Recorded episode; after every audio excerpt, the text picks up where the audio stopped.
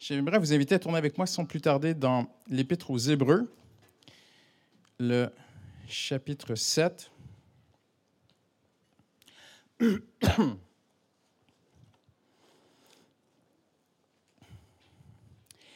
Si vous ne vous attendez plus à rien de Dieu, vous allez trouver les prochaines minutes extrêmement longues.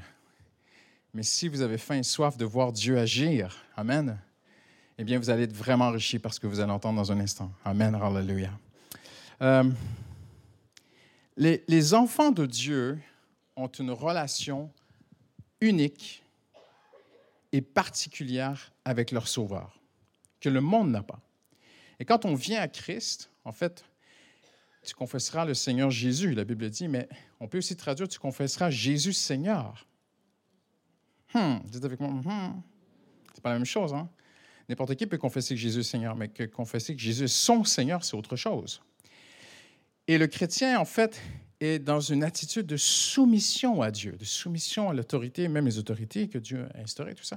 Et parce qu'il a fait de Dieu son Seigneur, en fait, il entre dans une alliance unique avec Dieu.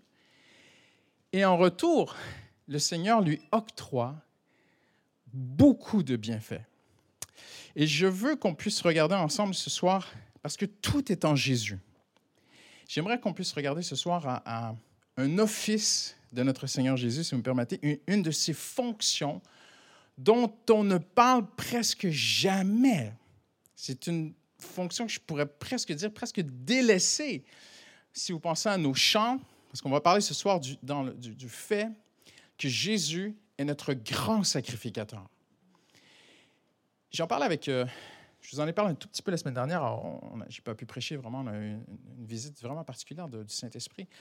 Et j'en parlais même avec Pasteur Landreau avant la réunion la semaine dernière. J'ai dit Trouve-moi des chants qui disent Alléluia, merci Dieu pour mon grand sacrificateur Jésus-Christ.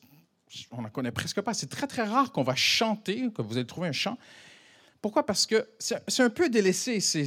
nous vivons dans une société qui n'a pas de prêtre, en fait, qui n'a pas de sacrificateur, qui n'a pas d'intermédiaire, parce que c'est une société qui vit sans Dieu, qui n'a pas besoin de Dieu. Et même dans les sermons, on entend très peu. C'est quand la dernière fois que quelqu'un t'a appelé et t'a dit, tu sais, vraiment, je t'encourage, lâche pas, vraiment, ton grand sacrificateur est là pour toi. C'est très rare qu'on entend Jésus comme notre grand sacrificateur. Mais l'Épître aux Hébreux est unique et particulier parce que comme aucun autre épître, à peu près plus de 20 fois, il nous parle de Jésus avec une joie, avec un encouragement, avec une force que seule la parole de Dieu a. Et tout l'épître aux Hébreux converge vers cet office, vers euh, cette fonction, ce rôle que Jésus, avec un grand encouragement, et on va tenter de le comprendre ce soir, que Jésus, en fait, est ton grand sacrificateur. Et lorsqu'on comprend ce que ça veut dire, ça ne peut qu'encourager notre foi. Quelqu'un dit Amen ce soir. Ça ne peut qu'encourager vraiment notre marche avec Dieu. De tous les offices de Christ, Christ est présenté dans l'Ancien Testament comme roi et prêtre. Mais même l'Épître aux Hébreux dit qu'il attend que tout soit vraiment sous ses pieds. Amen. Dans le monde spirituel, tout est sous ses pieds, mais si vous sortez sur la rue, vous allez voir que tous n'ont pas encore réalisé que Jésus est Seigneur et Messie. Mais Jésus, de tous les offices, on peut le, présenter comme le lion de Judas. voilà, il y a tellement de noms pour Jésus, pour notre Sauveur. Celui de grand sacrificateur, c'est l'office qu'il exerce en saint instant.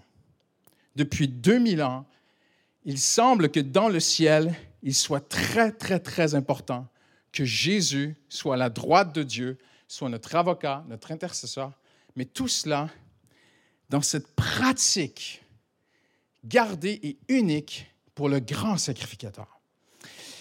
Pourquoi? Parce que le divin et l'humain sont incompatibles. Nous, on vient, on est, euh, on vient avec parfois une grande naïveté, on se présente devant Dieu, on prie, on chante, on loue Dieu, on s'approche de Dieu, on est en Jésus et c'est bien, on est des enfants de Dieu. N'importe quel homme sur la planète peut crier à Dieu et s'il est vraiment sincère, Dieu va entendre son cri. Dieu peut, vrai, veut intervenir. Mais se présenter devant Dieu, dans la gloire de Dieu, avec du mérite et dire je demande une chose, aucun homme ne peut faire ça. Il serait complètement pulvérisé par la gloire de Dieu. Impossible. C'est immérité.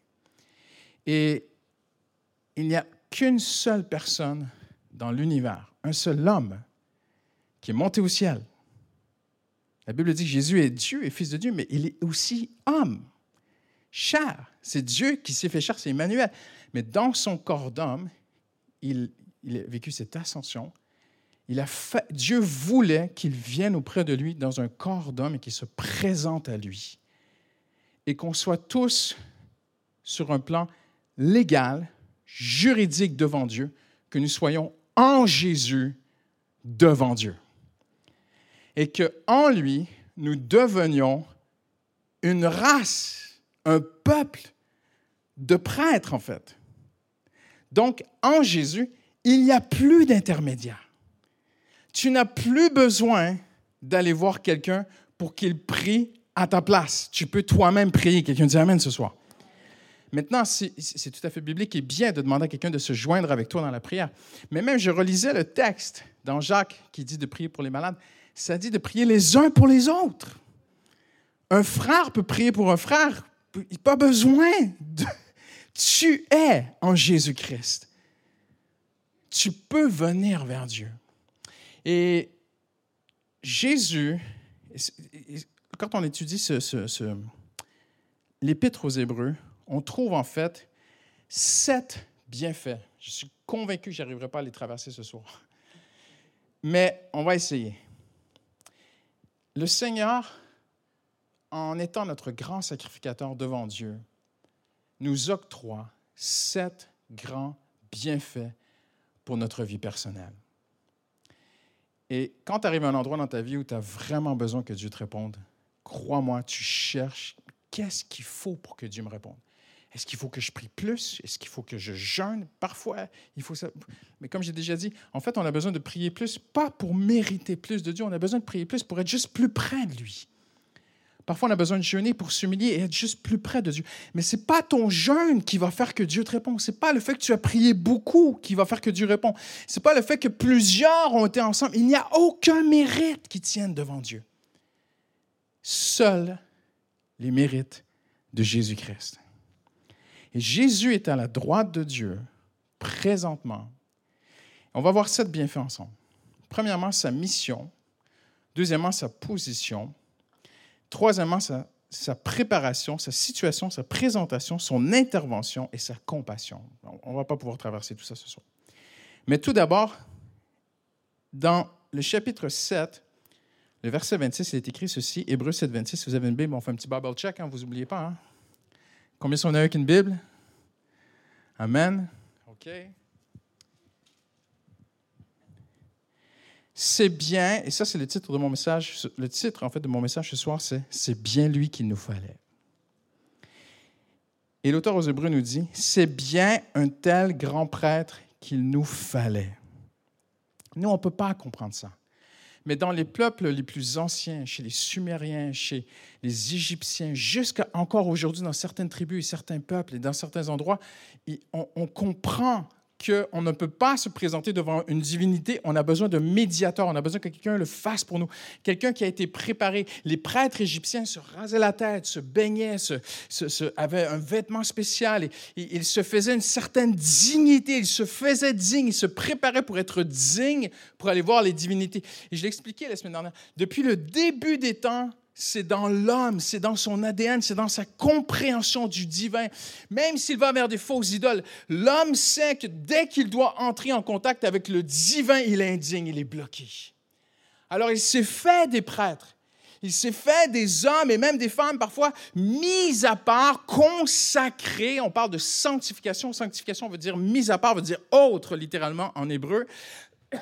Et l'homme s'est fait des, prêtres mis à part qui, qui, eux, deviennent des intermédiaires, ils, deviennent, ils deviennent dignes d'aller se présenter devant l'idole.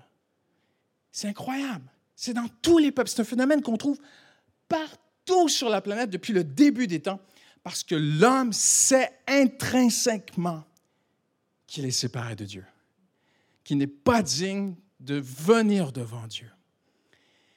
Et là, on arrive, nous, c'est difficile pour nous comprendre cela, mais vous devez comprendre que les Hébreux, ici, pour eux, c'est un grand encouragement. Où il dit, c'est bien un tel grand prêtre qu'il nous fallait. Et là, il va dire, saint, irréprochable, sans souillure, séparé des pécheurs, donc à part, saint, sanctifié, et plus élevé que le ciel. Et notre grand sacrificateur ce soir nous amène à travers sa vie sept bienfaits. Premièrement, sa mission. Il est écrit au chapitre 5, verset 5, que la gloire de devenir grand prêtre, il la tient de Dieu. Ça veut dire quoi? Ça veut dire que Dieu, dans son infiniscience, avait déjà prévu, il savait que nous serions séparés de lui.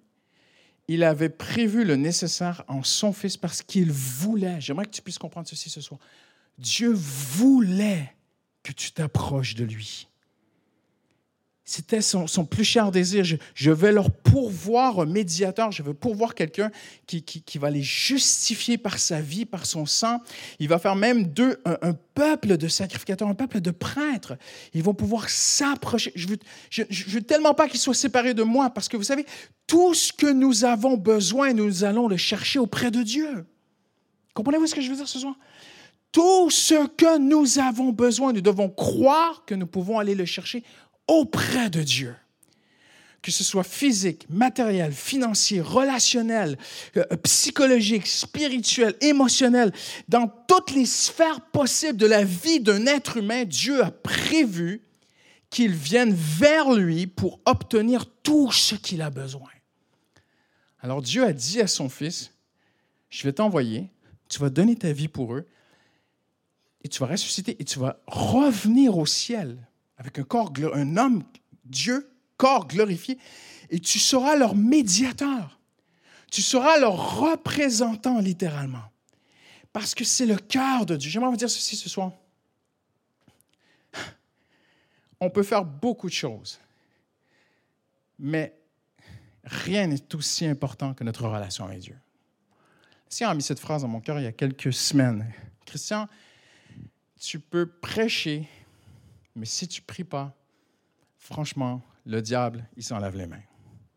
Tu peux évangéliser, mais si tu n'as pas de vie de prière, le diable, il s'en lave les mains. Tu peux étudier toute la théologie que tu veux. Tu peux conseiller les gens. Tu peux servir Dieu. Tu peux essayer de te changer. Tu peux essayer de changer le monde autour de toi. Tu peux faire tout ce que tu veux. Mais sans la prière, crois-moi, le monde spirituel te regarde et dit, ça ne fait pas trembler l'enfer. Mais quand un homme et une femme se lèvent et décident d'aller chercher ce qu'il a besoin auprès de Dieu, croyez-moi que l'enfer tremble. Parce que l'ennemi sait plus que nous la puissance que nous avons auprès du trône de Dieu, en Jésus-Christ, notre médiateur. La mission de Jésus, c'était cela. Et il est écrit même qu'il l'est pour toujours. Le Seigneur l'a juré, il ne reviendra pas sur son engagement. Chapitre 7, verset 1 Tu es prêtre pour toujours. Pour tous les jours de ma vie, Jésus est mon grand prêtre, mon médiateur, mon avocat, mon intercesseur auprès de Dieu. Quelqu'un dit Amen ce soir pour chaque jour, pour demain, il sera là, et pour après-demain. Et même si à un moment donné, tu t'éloignes de Dieu et tu crois que tu es allé trop loin, il est ce grand prêtre pour tous les jours. Deuxièmement, sa position. Nous avons un avocat auprès du Père, Jésus-Christ le juste. Quelle position? C'est une position, en fait, un Jean 2.1 nous présente Jésus-Christ comme un avocat. Vous connaissez ce texte, hein, si vous êtes un chrétien de longue date. C'est un paraclète, en fait. C'était littéralement un avocat. Et il était en position de défendre. Quand on allait au tribunal, à l'époque, l'avocat venait à côté de l'accusé ou du témoin ou de celui qui devait aller au tribunal, qui avait besoin d'un avocat. Il venait à côté de lui. Et parfois, le témoin devait parler.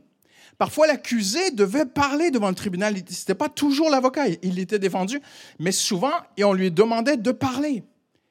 Mais s'il était attaqué, l'avocat était là. Et vous savez, il y a des années, quand j'étais jeune pasteur au Canada, j'ai dû aller au tribunal. J'ai rien fait de mal. Mais par la fenêtre de mon bureau, j'ai vu une dame sur la rue qui est tombée sur la glace. Elle s'est tordue la cheville et son pied est parti complètement vers l'arrière comme ça. Et quand j'ai vu ça, on, est sorti, je suis sorti, on a mis des manteaux sur elle et tout parce qu'il y avait de la glace, il faisait très froid. Euh, les pompiers sont arrivés, ils l'ont emmenée, tout ça. Et puis quelques mois plus tard, je reçois une convocation au tribunal parce qu'elle intentait des poursuites contre ceux qui auraient dû euh, mettre du sel voilà, sur le trottoir, tout ça. Et euh, moi, très naïf, je dis, ah, ça, ça, va être cool, ça va être une belle expérience. Je vais voir, j'ai jamais vu, j'ai aucune idée comment ça se passe dans un tribunal, donc je vais aller voir et tout. Et j'arrive dans une petite box, un tout petit bureau, et je vois une toute petite dame, toute menue, petite blonde, je me souviendrai toute ma vie avec sa longue toche, ses petites lunettes, toute fine avec une toute petite voix. Puis il dit Bonjour, monsieur Robichaud, vous allez témoigner, tout ça, contre le parti adverse. Je dis Ah bon, pourquoi? Ben, parce que ceci, cela. Et puis, euh, elle dit Moi, je serai votre avocat. Je dis Ben, je ne suis pas un avocat, je fais juste témoigner. Elle dit Non, mais vous, voilà, vous avez pris un parti, en fait. Donc, vous avez besoin de moi. Ah, mais vous inquiétez pas, c'est payé par les assurances et tout ça. Donc, euh, on va, voici comment ça marche. Et, j'ai aimé le parallèle spirituel. Il m'a dit Ne regardez jamais l'accusé ne regardez, euh, pas le parti adverse. Ne regardez pas l'avocat du parti adverse. Vous savez qu'on a un parti adverse? Vous savez qu'il y a l'accusateur jour et nuit. Et elle m'a dit, lui, tu ne le regardes pas. elle dit, vous regardez que deux personnes. Vous regardez le juge, et si vous avez un problème, vous me regardez. Super neige, je vais là-bas et tout, j'attends mon tour. Et j'arrive au centre pour témoigner et on met devant moi une paire de bottes de chantier, grosses bottes de chantier. Et l'avocat adverse me dit que c'était les bottes que cette dame portait ce jour-là. Et moi, je réponds, mais c'est pas possible, c'était une coiffeuse. Une coiffeuse ne porte pas des bottes de chantier. C'est moi qui, qui, arrivé le premier sur la scène. Elle avait une petite botte cuir noir à talons aiguilles, haute. J'ai dit, après, c'est mon avis, mais sur la glace, ça ne tient pas longtemps, ça. Et l'avocat, en fait, j'ai cassé toute son argumentation, juste par mon témoignage. Instantanément, l'avocat adverse se lève, commence à me discréditer. Je me souviens, il avait une grosse barbe, il commence à me pointer comme ça et tout.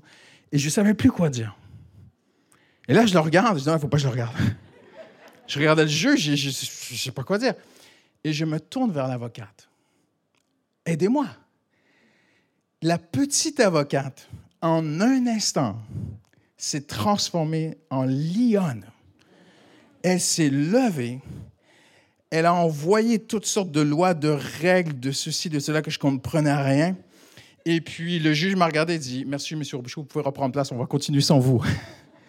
Et puis un mois plus tard, elle m'appelle, elle dit Monsieur Robichaud, vous savez, j'ai une bonne nouvelle, on a gagné le procès. Et j'ai toujours aimé cette image, je l'ai toujours gardée. Parce que oui, il y a un accusateur. Qui es-tu pour te présenter devant Dieu? Par quel mérite est-ce que Dieu va te répondre? Mais pour qui tu te prends de demander une guérison? Et tu crois que Pasteur Léandro a assez d'onction pour que tu sois guéri? Et tu crois que tu as été un bon chrétien? vous savez de quoi je parle. Vous êtes avec moi? Oui. Rapidement, il vient, il accuse ta conscience, ta conscience, ta conscience. Mais nous avons aussi un avocat, un grand sacrificateur, un défenseur en grec, celui qui se tient à côté. Il est là à côté de toi. Mais il est là à côté de toi tous les jours de ta vie pour tous tes besoins. Mais d'abord et avant tout, il est à côté de toi quand tu te présentes devant Dieu et que ta conscience te rattrape et que l'ennemi veut venir avec des remords, avec des regrets, avec ton passé et te dire, mais, qui, mais tu te prends pour qui lever les mains? Mais qui crois-tu être pour demander une telle chose à Dieu? l'avocat vient. Il se place à côté de toi et de moi. C'est sa position. Vous savez ce que je crois que Jésus fait? Parce que c'est tout. J'aurais pas le temps ce soir. Le temps passe vite et on va terminer dans quelques minutes. Mais plus j'étudie les Écritures, plus je suis convaincu que ce que je vais vous dire ce soir, c'est biblique. Jésus est monté au ciel, la Bible dit, il a présenté sa vie devant Dieu. Je m'éloigne de mes notes. Il a fallu qu'il vive une vie parfaite sur la terre. Jésus n'a jamais péché, n'a jamais eu une pensée de péché. Jésus n'a jamais manqué d'amour, de grâce envers qui que ce soit. De sa naissance jusqu'à la croix, il a été tenté en toutes choses comme toi et moi, sans jamais pécher. Pourquoi? Parce qu'il fallait qu'il soit parfait, pour qu'il donne une vie parfaite en rançon. Pas seulement pour le pardon de nos péchés, bien sûr pour le pardon de nos péchés, mais pour nous faire entrer dans une nouvelle alliance avec Dieu. Et dans cette alliance, il est le garant de cette alliance. Ce n'est pas la valeur de ma vie qui fait que l'alliance tient, c'est la valeur de sa vie à lui qui fait que ma vie tient dans l'alliance et dans mon contrat avec Dieu. On l'a vu ensemble, partenaire avec Dieu. Ça veut dire que quand je viens devant Dieu et que je demande à Dieu de m'aider, Seigneur, j'ai besoin, en tant que pasteur de l'Église Paramétropole, que tu bénisses cette Église au cœur de Paris, qui a toutes sortes de challenges. Seigneur, bénis cette Église. Tout à coup, instantanément, mon accusateur vient. Mais tu te prends pour qui? Tu n'es pas assez bon. Et mon défenseur est là, mais pas que pour contre l'ennemi. Il vient aussi et la Bible dit qu'il est venu pour présenter sa vie devant Dieu. Une fois pour toutes. Une fois, pourquoi il dit une fois pour toutes? Une fois pour toutes les fois. C'est quoi les autres fois? C'est toutes les fois où nous aurions besoin du secours de Dieu.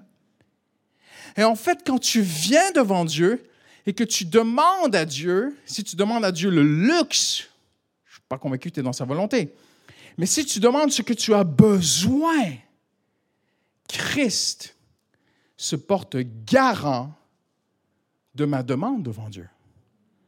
C'est sa vie qui se tient devant le Père à côté de moi et qui dit, Père, il est en moi.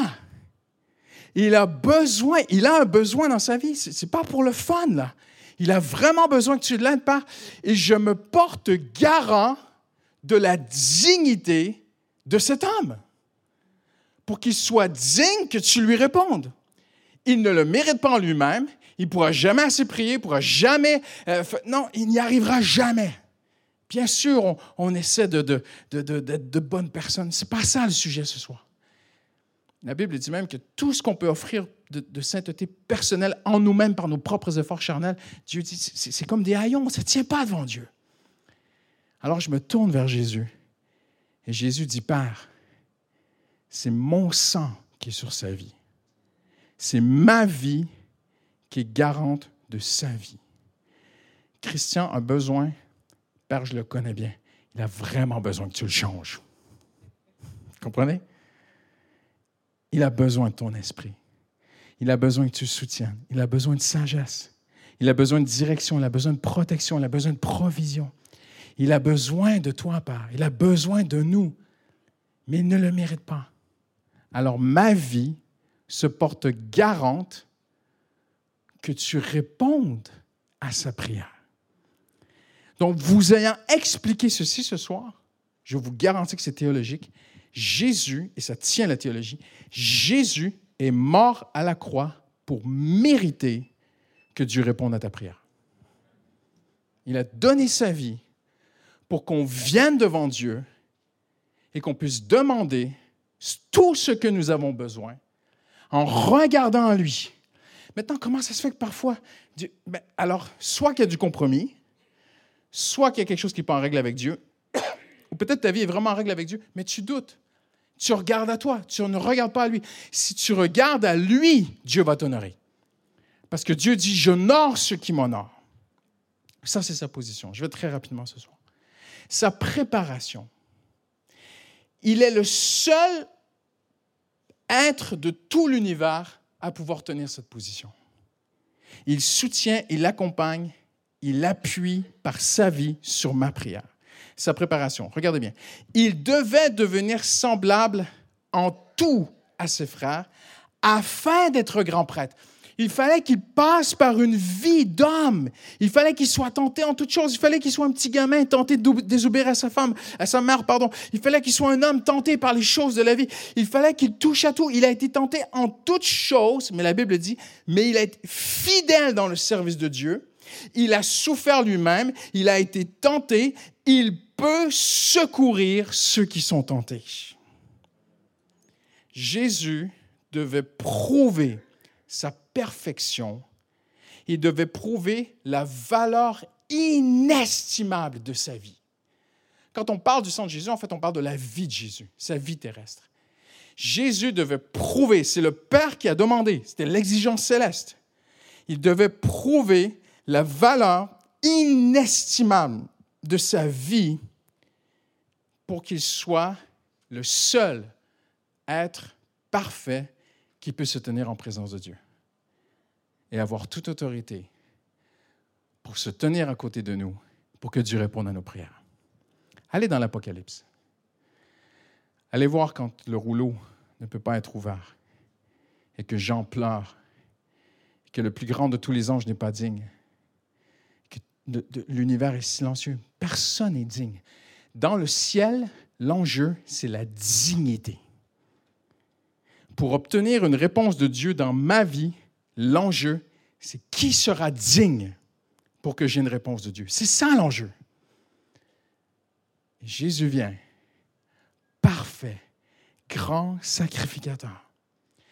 Je vais, plus loin de mes notes ce soir. J'ai tellement envie de vous envoyer plein de, trésors.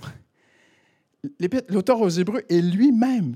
je lisais certains commentateurs et théologiens qui disent l'auteur aux Hébreux était tellement émerveillé de la grande prêtrise de Jésus-Christ qu'il dit, il est notre très grand, grand prêtre. Il est le super grand prêtre. Il n'y a personne comme Jésus. Roi, grand sacrificateur, ton avocat, à côté de toi, devant Dieu. Sa main sur ma vie.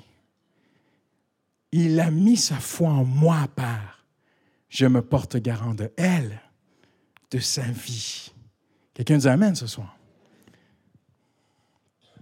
Il fallait cette préparation. Il est prêtre, Hébreu 7,16, il est prêtre par la puissance d'une vie indestructible. 5,9 nous dit il est parfaitement qualifié. Personne comme Jésus. Pour se tenir à côté de toi, à côté de moi, et être là et se porter garant quand on s'approche de Dieu et qu'on demande ce qu'on a besoin. Je crois de tout mon cœur que tous les enfants de Dieu devraient avoir un temps de qualité chaque jour seul avec le Seigneur. Jésus l'a dit, quand tu pries, va dans ta chambre. Mais je crois aussi que quand tu pries à l'église, Dieu l'entend. Tu peux prier dans le métro, Dieu l'entend. Tu peux avoir une pensée, un murmure qui monte sur le trottoir de Paris et Dieu l'entend et Dieu le considère. Qu'est-ce qui donne de la valeur à ta prière? C'est Jésus. C'est ton grand prêtre.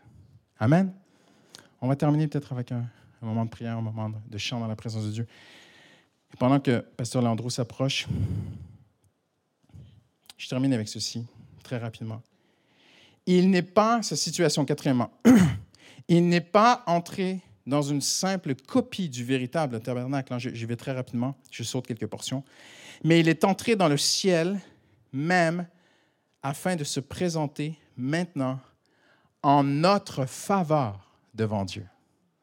Mais est-ce que j'ai raison ou j'ai raison? Comprenez-vous ce que je dis? Jésus n'est pas allé au ciel juste pour dire aux anges, Hey, regardez comment je suis bon. Non. Jésus est allé au ciel en notre faveur. Vous savez ce qui est encore plus beau?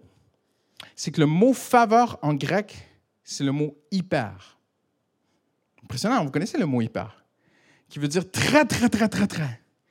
Jésus, et c'est très dur parce qu'en en fait, ils ont traduit que Jésus est allé au ciel, à la droite du Père, en notre faveur. Donc Jésus est à la droite de Dieu pour toi.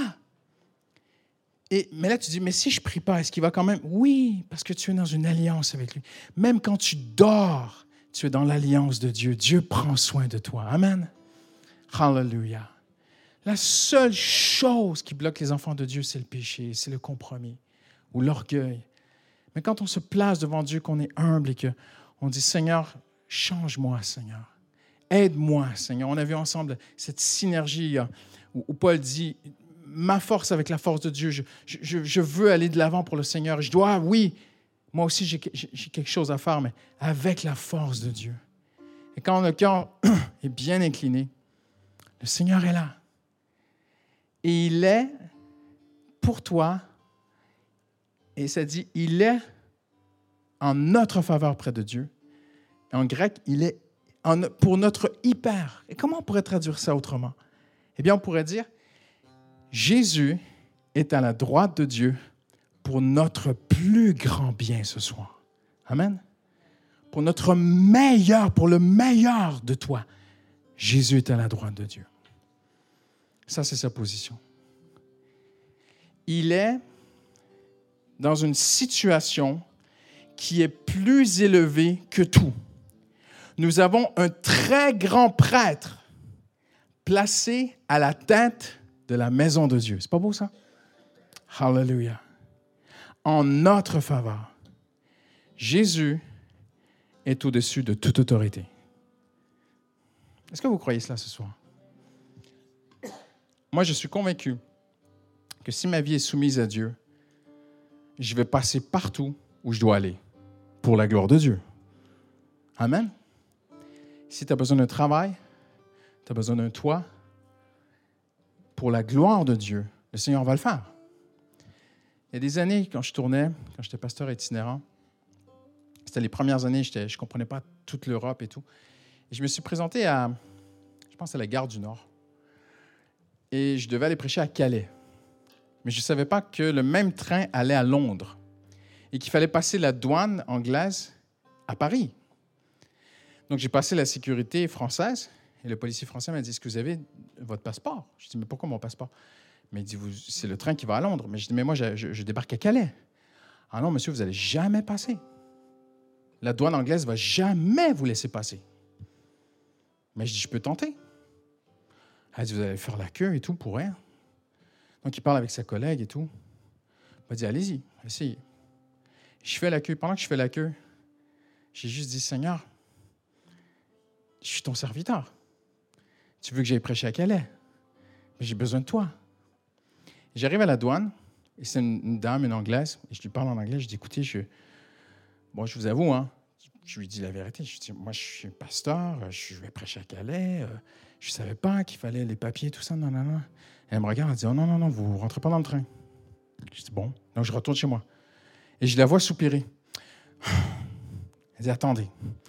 Elle va chercher son patron. Et le monsieur arrive, il me pose quelques questions. Il soupire comme ça à travers la vitre. Il me allez, euh, passez, passez, passez. Paul dit, dans les impasses, nous passons. Amen. Vous savez quoi? Tu es mon frère, tu es ma soeur. En Jésus-Christ, on est tous missionnés pour le Seigneur. Amen. Alors, on va se lever ensemble en terminant ce soir. je t'invite juste à lever tes mains vers le Seigneur, juste à lui dire, Seigneur, ma vie est à toi, Seigneur Jésus, ce soir. Hallelujah. Seigneur, je remets tout entre tes mains, Seigneur. Tu es mon grand sacrificateur. Hallelujah. Tu es mon avocat auprès de Dieu. Tu es mon défenseur, tu es mon intercesseur, tu es celui qui se tient à côté, celui qui a présenté sa vie pour toutes les fois, Seigneur Jésus. Tu es fidèle. Tu seras fidèle demain. Hallelujah. Tu seras fidèle après-demain, Seigneur Jésus. Hallelujah. Seigneur, nous mettons notre foi. Tu es là en notre faveur. C'est pour nous que tu es à la droite de Dieu. Seigneur, tu vis en moi. Tu es dans mon cœur. Ton esprit est en moi. Mais aussi, je suis en toi, Seigneur. Je suis un sacrificateur en Jésus-Christ. Hallelujah. Je peux me présenter devant Dieu en tout temps, en toutes circonstances. Ne pas regarder à mes mérites, ne pas regarder à qui je suis en moi-même. Je regarde au mérite de Jésus-Christ. Hallelujah. Et j'obtiens tout ce que j'ai besoin. Approchons-nous donc avec une pleine assurance afin d'obtenir secours au bon moment. La Bible dit au moment opportun. Alors Seigneur, alors que nous nous préparons à nous séparer ce soir, on se place devant toi avec foi, Seigneur. Tu es mon grand sacrificateur, Seigneur Jésus. Au nom de Jésus, nous avons prié. Et tous ceux qui l'aiment disent Amen. Amen. Hallelujah. Gloire à Dieu. Amen. Comprenez que on a besoin de changer un peu notre langage évangélique. Vous voyez, on ne parle pas assez de notre sacrificateur. Alors, cette semaine, envoyez un texto à quelqu'un. Envoyez un frère. Si tu envoies ça à un non-chrétien, il ne va pas trop comprendre. Mais tu envoies ça à un, un frère, à une sœur en Jésus. Tu dis J'ai une bonne nouvelle pour toi. Un grand sacrificateur devant Dieu. Amen. Que Dieu vous bénisse. Rentrez bien. Que le Seigneur soit avec vous, qu'il vous garde et vous protège. Amen. Merci.